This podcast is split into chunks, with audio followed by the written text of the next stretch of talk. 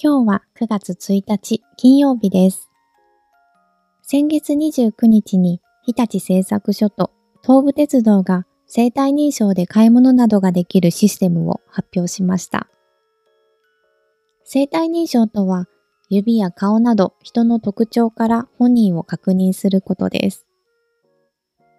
このシステムでは事前に自分の生年月日やクレジットカードの情報などを登録しておくと、買い物の時は生体認証するだけで決済ができるようになります。はじめはスーパーのセルフレジで導入する予定で、今後はスポーツジムやホテルなどでも使えるように進めていくそうです。利用する人が便利になるだけではなく、会社も店員の仕事を削減することができます。